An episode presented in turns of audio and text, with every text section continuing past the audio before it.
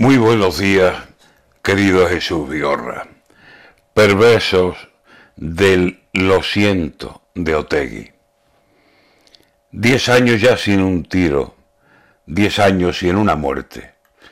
Los cobardes negociaron y callaron. Para siempre no se le olvida matar a quien mató tantas veces, ni se echa a dormir el plomo que no dormía pendiente de un descuido de la nuca. La cobardía no duerme, ni duermen los asesinos que solo matar entienden. Es verdad que ya no hay tiros, pero el cementerio tiene cientos y cientos de tumbas de otros tantos inocentes.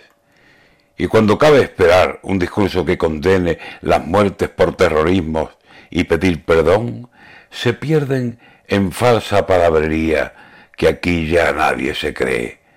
Condena y perdón, qué menos.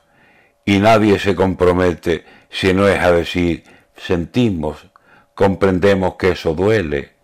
No van a pedir perdón porque en verdad no lo sienten, ni condenan porque allí del tiro no se arrepienten. Con tanta palabra tibia, ahora Otegui, ¿qué pretende? ¿Que las víctimas le aplaudan lo que a decir no se atreve? Sí, sentimos su dolor y no debió ocurrir leches. Ya sabemos lo que busca, ya sabemos lo que quiere con sus buenas palabritas este individuo, ponerse entre la gente de paz el que cayó tantas muertes. En esta España de hoy, un asiento no merecen los que no quieren que España camine unida y progrese ni los que ayer alentaron el terrorismo y hoy vienen sin condena y sin perdón a querer que los acepten.